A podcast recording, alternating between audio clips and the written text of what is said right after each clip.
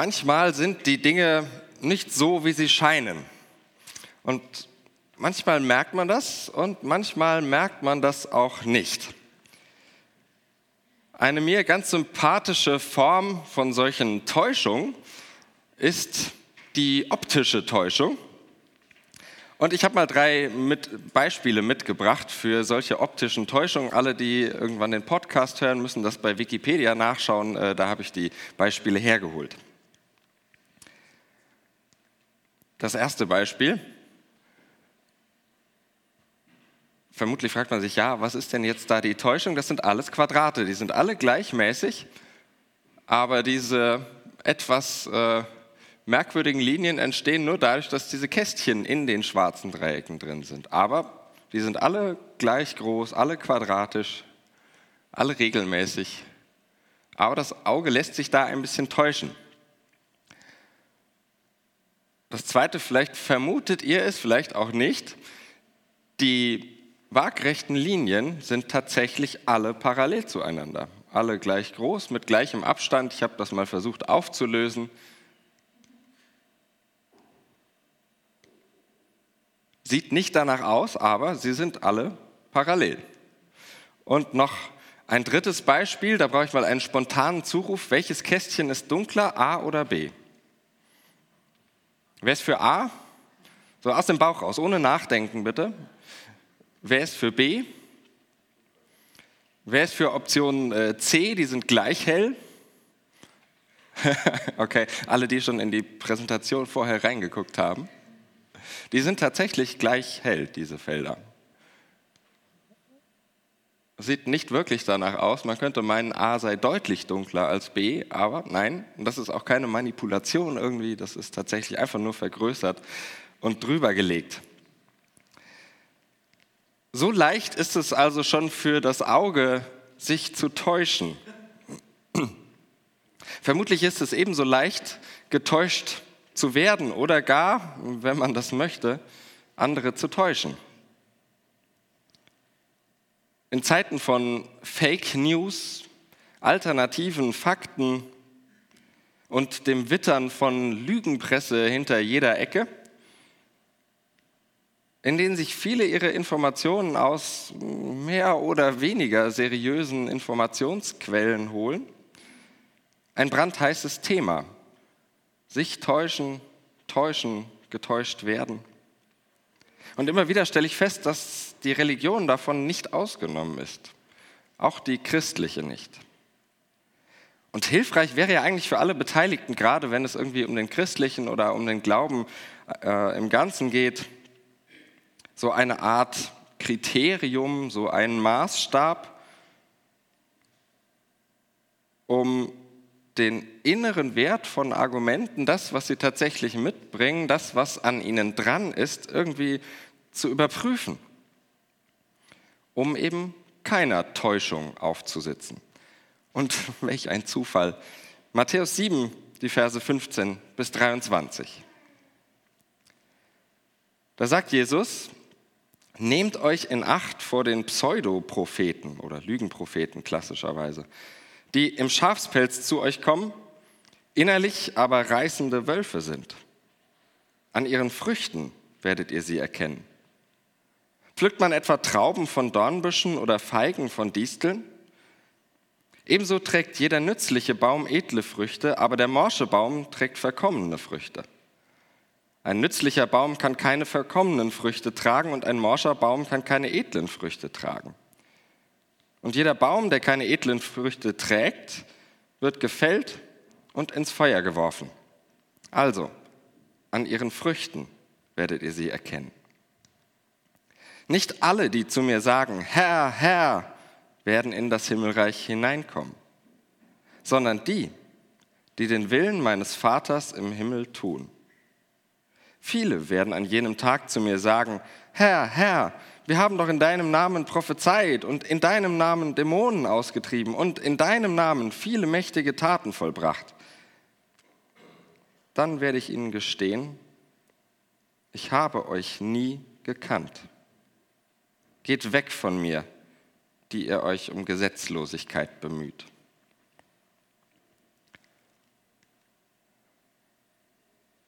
ein wirkmächtiges Bild von den Wölfen im Schafspelz. Ein nicht besonders schmeichelhaftes dazu. Es bedarf schon einer gewissen Skrupellosigkeit, sich selbst mit dem Wolf zu identifizieren und zu sagen, ja, da habe ich was für übrig, ich bin der Wolf im Schafspelz. Sehr viel leichter dagegen scheint es, andere Wölfe zu identifizieren oder andere als Wölfe zu entlarven. Es ist nämlich so leicht, dass es immer der ist, der anders aussieht als ich. An dem irgendetwas ein bisschen anders ist als bei allen anderen. Wie verlässlich diese metaphorisch optische Kriterien allerdings sind, das haben wir ganz praktisch gerade gesehen. Das Auge täuscht manchmal. Also Vorsicht ist geboten im Auffinden der Wölfe unter den vielen, die zumindest im groben aussehen wie Schafe. Schon allein deshalb, weil man sich in der Forschung über diesen Bibeltext gar nicht so sicher ist, auf wen hier eigentlich angespielt wird. Wen das Matthäusevangelium hier eigentlich so ganz genau meint. Vermutlich geht es um irgendeine Gruppierung innerhalb der Gemeinde. Es geht offenbar um eine Gruppe, die sich zwar lammfromm gibt, deren Inhalte aber nach Ansicht und Maßstab des Matthäusevangeliums gefährlich zubeißen können. Nur, wie geben sich denn diese Wölfe zu erkennen? Nebenbei sei bemerkt, bei jedem Lesen, beim Predigen und Überlegen, Nachdenken über diesen Text habe ich Namen und Gesichter, Meinungen und Bücher im Kopf, die ich für Wölfe halte. Vielleicht geht dir das ähnlich, wenn du diesen Text liest, dich vorher schon mal damit beschäftigt hast. Vielleicht geht es dir auch nachher erst so. Ähm, denn der Text lädt ja auch irgendwie dazu ein, zu überlegen, wer sind denn diese Wölfe? Ich übe mich aber in den nächsten Minuten, soweit ich das kann, in Zurückhaltung. Denn ich glaube, äh, dass ihr darüber selbst nachdenken müsst und ich nicht äh, unbedingt in der Position bin, euch zu sagen, wer die Wölfe sind. Im Vorwort zu seinem relativ berühmten Buch mit dem wunderbaren Titel Wer bin ich und wie, wenn ja, wie viele, sagt der Philosoph äh, Richard David Precht über seine Auseinandersetzung mit anderen ganz klugen Köpfen, über das Diskutieren mit ihnen, etwas, wie ich finde, sehr Weises. Im Blick auf unseren Text sogar etwas geradezu Biblisches. Genau genommen sagt er in etwa das Gleiche wie der Text, aber ich finde, da kommt nochmal so der Kerngedanke, um den es mir heute Morgen geht, auch äh, ganz besonders zum Ausdruck. Er schreibt dann nämlich im Vorwort, ich glaube dabei, also bei den Gesprächen mit den schlauen Köpfen, erkannt zu haben, dass sich der Vorzug der einen oder anderen Theorie nicht unbedingt in einem abstrakten Theorievergleich zeigt, sondern an den Früchten, die man von ihnen ernten kann. Natürlich könnten wir uns die Mühe machen, über die Bildwelt unseres Bibeltextes nachzudenken, zu philosophieren, in den hintersten Winkeln alles auszuleuchten, was da mit Disteln und Früchten und Bäumen und morsch und äh, gesund und wie auch immer gemeint sein könnte, könnten das alles beackern. Oder wir beschränken uns darauf, auch den zeitlichen Rahmen des Gottesdienstes einigermaßen einzuhalten und äh, auf die Textsignale zu achten und sie ernst zu nehmen, die uns der Text schon mitgibt und uns den inneren Wert dieses doppelten Satzes, der nicht umsonst da doppelt im Text steht, gefallen lassen. An ihren Früchten werdet ihr sie erkennen. So weh mir das als Wissenschaftler, als äh, auch oftmals Theoretiker und Theologe, so weh mir das tut, es kommt dem Bergprediger Jesus offensichtlich nicht auf die theologischen Grundlagen oder theoretischen Grundlagen und auf theologische Überzeugungen an. Es geht offenbar nicht um die richtige Meinung an sich, sondern immer um die Frage, wozu mich diese Meinung denn motiviert? Oder kurz, wen macht dein Glaube aus dir? Zu was für einem Menschen machen dich denn deine Überzeugungen? Machen wir das mal konkret mit zwei Beispielen. Was bringt denn zum Beispiel eine noch so evangeliumsgemäße Theorie über die christliche Freiheit, wenn sie andere Menschen zur Weite zwingt? Was nützt denn beispielsweise eine ausgefeilte Theorie über den stellvertretenden Sühneopfertod Jesu Christi, wenn sie Menschen danach immer noch und immer wieder auf ihr Scheitern festnagelt?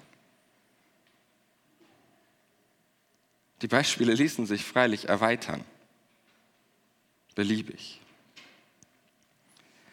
Unser Text ist aber nicht nur die Frage, sondern auch ein Stückchen oder ein Versuch einer Antwort. Und die ist ganz einfach. Früchte. Das ist zunächst mal ungefähr so vage, wenn ihr euch erinnert, wie die Schätze im Himmel, in die man so vieles reinpacken kann, wo so vieles drinsteckt, wo man so viel interpretieren kann. Bibelfeste Hörerinnen und Hörer könnten geneigt sein, das mit Galater 5 in Einklang zu bringen, den Früchten oder der Frucht des Geistes. So mit Liebe, Freude, Friede und all solchen schönen Dingen. Das ist auch sicher nicht ganz verkehrt. Aber wie letzte Woche schon angedeutet, da fangen wir auch wieder an, Äpfel mit Birnen zu vergleichen im wahrsten Sinne, denn das eine ist Paulus, das andere ist Matthäus. Und Matthäus ist nicht Paulus. Schon allein durch seine Platzierung im Resümee, also im großen Rückblick auf die Bergpredigt, kommen wir aber auf die Spur dadurch, dass es in dieser großen Zusammenfassung steht. Denn wie schon bei den Schätzen glaube ich, dass auch die Früchte eine Metapher, ein Bild für das Ganze sind, für das Ganze der Bergpredigt. Darauf deuten schon die Stichworte, die sich hier im Text finden, Propheten und Gesetz, denn die klammern den gesamten Hauptteil der Bergpredigt ein. Gut, hier sind es die Negativstichworte, nämlich Lügen oder Pseudopropheten und Ungesetzlichkeit, aber es wird angespielt. Also gilt vermutlich erneut der Inhalt der Bergpredigt. Das ist der Maßstab, an dem sich Propheten als Propheten erweisen, an dem sich Propheten und Pseudopropheten messen lassen müssen. Propheten und Prophetinnen. Alle Menschen also, die das Göttliche im Alltäglichen aufsuchen und aufzeigen oder es zumindest behaupten, das zu tun. Und der Bergprediger Jesus, der hat seine Vorstellung vom Göttlichen im Alltag recht deutlich aufgezeigt und am deutlichsten vielleicht in der Zusammenfassung vom Anfang der Bergpredigt aus Matthäus 5. Gott bettelt mit den Armen, weint mit den Traurigen, verzweifelt mit den Machtlosen und streitet mit den Rechtlosen. Das Heilige zeigt sich im Erbarmen, in der Aufrichtigkeit, im Frieden und in der Gerechtigkeit. Und der Himmel ist da, wo Menschen den bedrückenden Weg, von dem wir letzte Woche gesprochen haben, nicht scheuen, sich dafür einsetzen. Denn genauso haben sie die Propheten vor euch verfolgt.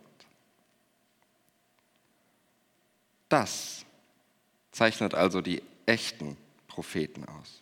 Nicht die bessere Theorie auch nicht die angeblich richtigere Theologie. Und man sollte sich nicht täuschen lassen. Auch nicht das ständig einfach wiederholte Bekenntnis. Zu was auch immer.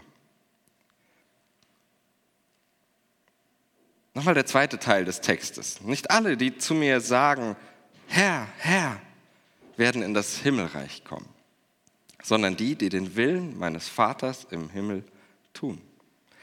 Viele werden an jenem Tag zu mir sagen, Herr, Herr, wir haben doch in deinem Namen prophezeit und in deinem Namen Dämonen ausgetrieben und in deinem Namen viele mächtige Taten vollbracht. Dann werde ich ihnen gestehen, ich habe euch nie gekannt. Geht weg von mir, die ihr euch um Gesetzlosigkeit bemüht. Oder nicht alle, die Kreuze in Ämter hängen, betreiben auch eine Politik, die dem Anblick des Gekreuzigten standhält. Nur so viel dazu. Lieber mehr zu unserem Text.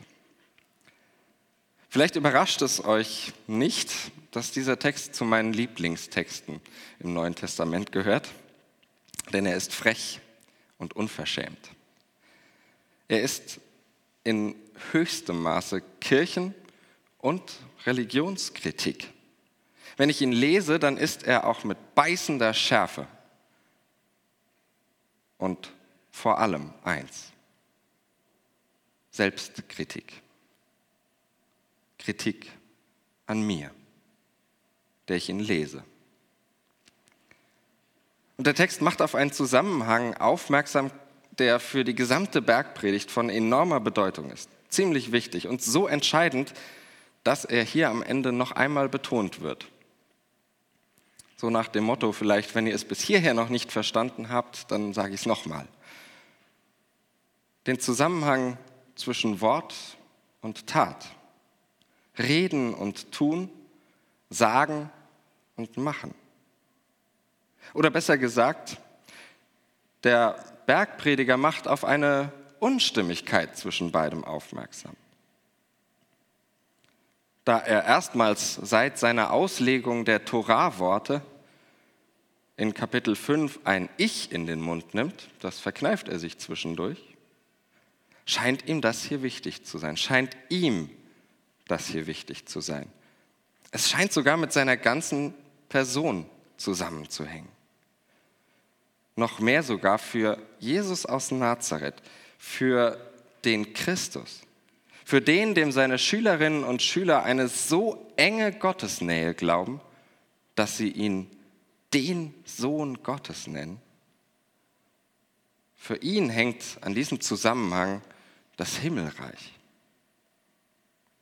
Und das ist in zweierlei Hinsicht verstörend, vor allem für Menschen mit freikirchlichem Hintergrund. Denn zum einen ist es bei uns wie bei allen anderen Kirchen und Freikirchen klar, dass kein Mensch sich das Heil erarbeiten kann. Ihr Gründer Hermann Heinrich Grafe nannte die freien evangelischen Gemeinden nicht deshalb frei, weil sie frei vom Staat, frei von Institutionen, frei von festen Formen sind, sondern, das scheint hier und da in Vergessenheit zu geraten, sondern weil sie sich auf die freie Gnade Gottes berufen. Das heißt, in meinen Worten gesagt, weil sie sich auf das bedingungslose Ereignen und Erleben von Gottes unverdienter Zuwendung verlassen. Und der Bergprediger? Bei ihm klingt das manchmal anders, aber er sieht das in etwa genauso. Denn das Himmelreich, und da müssen wir immer den Zusammenhang der Bergpredigt betrachten, gerade in der Zusammenfassung, die das alles nochmal in den Blick nimmt. Das Himmelreich ist zuallererst Zusage. Reich sind die, die an Lebensgeist arm sind, denn ihnen gehört das Himmelreich.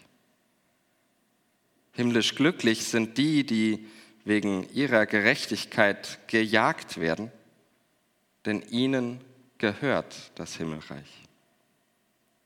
Das wird ganz zu Beginn klargestellt und alles andere wird da hineingezeichnet. An dieser Stelle liegt also nicht unbedingt das Problem. Vielmehr in der Frage, auf welche Weise begegnet mir denn dieses Himmelreich? Und die gängige Antwort der Reformatoren war und wäre sola fide, allein durch den Glauben. Und dann stellt sich im Zusammenhang unseres Textes die Folgefrage, ja, was ist denn dann Glaube? Für viele in der Tradition, aus der ich komme und die ihr auch gut kennt, ist es das Fürwahrhalten bestimmter Aussagen. Und das ist selbst dann der Fall, wenn man sich für die Ursprungsbedeutung des griechischen Wortes für Glauben entscheidet,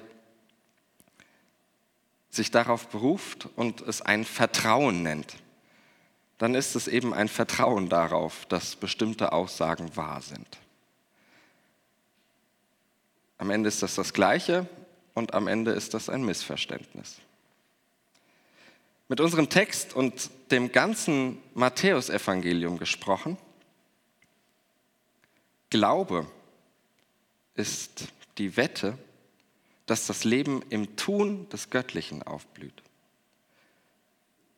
Glaube ist die Hoffnung, dass dieser manchmal bedrückende Weg des Liebens das Tor zum Himmel öffnet. Glaube selbst ist ein Tun, nämlich ein Tun in der Erwartung dessen, was, was darin zugleich eben nicht machbar ist, dass dein Reich komme. Das bleibt in allem Tun niemals machbar.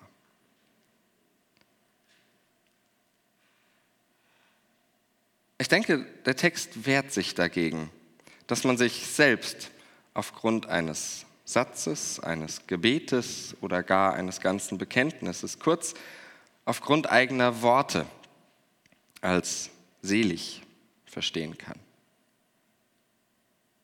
Ohne denen im Tun zu begegnen, die der Bergprediger, die Jesus Selige nennt. Das heißt, du kannst nicht, nein, Moment, muss heißen, ich kann nicht. Ich kann mich nicht auf Jesus berufen, ohne die Lebensbedürfnisse von Menschen wahr und ernst zu nehmen. Ich kann nicht Jesus sagen, ohne die Traurigen zu trösten. Ich kann mir nicht christlich auf die Fahnen schreiben und gleichzeitig meine Macht zu meinem eigenen Vorteil missbrauchen. Ich kann niemals ein Bekenntnis sprechen, ohne mit anderen nach Gerechtigkeit zu schreien Ich kann es nicht. Und mit unserem Text würde ich so weit gehen zu sagen, ich darf es nicht. Noch etwas präziser und ich fühle mich durch den Text berechtigt, so frech zu werden wie er, wenn meine Glaubenssätze, wie auch immer sie lauten mögen, mich nicht dazu motivieren, im Leben diese göttliche Wette einzugehen. Diese göttliche Wette der Liebe. Dann sind sie die Luft nicht wert, mit der sie lauthals bekannt werden. Dann sind sie Rechthaberei, aber nicht Gerechtigkeit. Dann mögen sie richtig sein, aber dann werden sie niemals wahr. Das Matthäus-Evangelium, das habt ihr schon gemerkt, das mag es, auf die ganz große Leinwand zu zeichnen, wenn es wichtig wird. Es zeichnet das Bild eines großen Gerichts, in dem sich entscheidet, worauf es tatsächlich ankommt,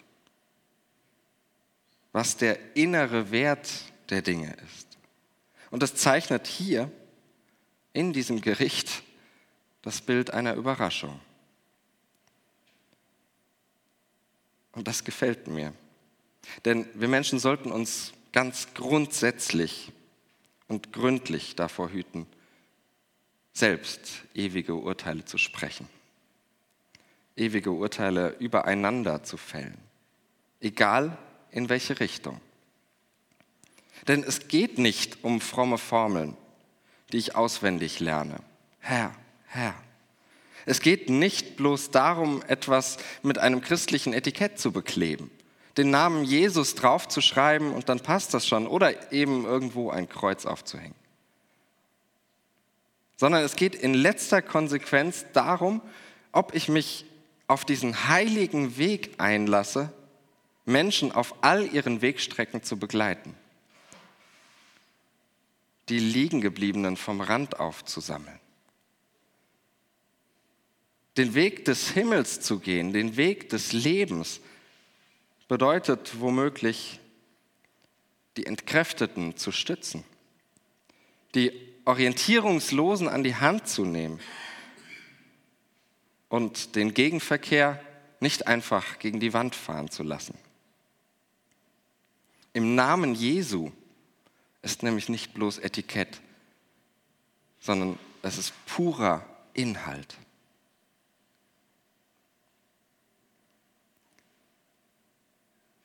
Ein letzter und notwendiger Gedanke, wie ich finde, zum Schluss. Die Bergpredigt, und das merken wir gerade an diesem Text, die atmet immer wieder die Luft von maßloser Überforderung. Oder, wie man das ganz klassisch nennt, Gesetzlichkeit. Aber ich finde, auch schon davor schützt diese Überraschung. Denn sie macht klar, die letzte Entscheidung über mein Leben, die treffe nicht ich, sondern die trifft Gott. Und auch darüber sollte man sich nicht täuschen. Das ist derselbe Gott, der als Mensch unter Menschen lebte, um für sie da zu sein, bis an der Weltende, wie es ganz am Ende des Matthäusevangeliums heißt. Die Entscheidung trifft der Gott, der sich schon längst für dich entschieden hat. Aber ich glaube gar nicht, dass die Bergpredigt unbedingt auf dieses Thema hinaus will, dieses Thema im Kern behandelt.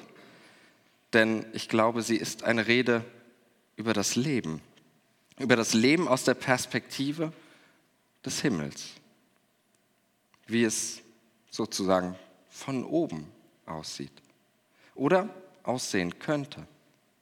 Eine Predigt über das Leben, nicht über den Tod. Die Bergpredigt ist ein Gedicht über ein Leben, in dem sich die Tiefen des Göttlichen spiegeln. Und sie ist ein Gedicht für die, die sich in den Untiefen des Lebens selbst verloren haben und Orientierung suchen, die nach einem Weg fragen, die an die Tür zum Leben anklopfen. Und das bedeutet auch, ein Angebot ist sie. Ein Angebot, das sich niemandem aufdrängt, sondern sich anbietet. In der unglaublichen Zusage, die Menschen seit über 2000 Jahren Vertrauen entlockt. Die Zusage, dass in all dem das Himmelreich verborgen liegt. Nicht in großen Prophetien, in Geistern und Dämonen, nicht einmal in den Wundern, sondern im Vertrauen darauf, dass die Liebe eben keine optische Täuschung ist im Tun der Liebe. Das sei mein Bekenntnis. Amen.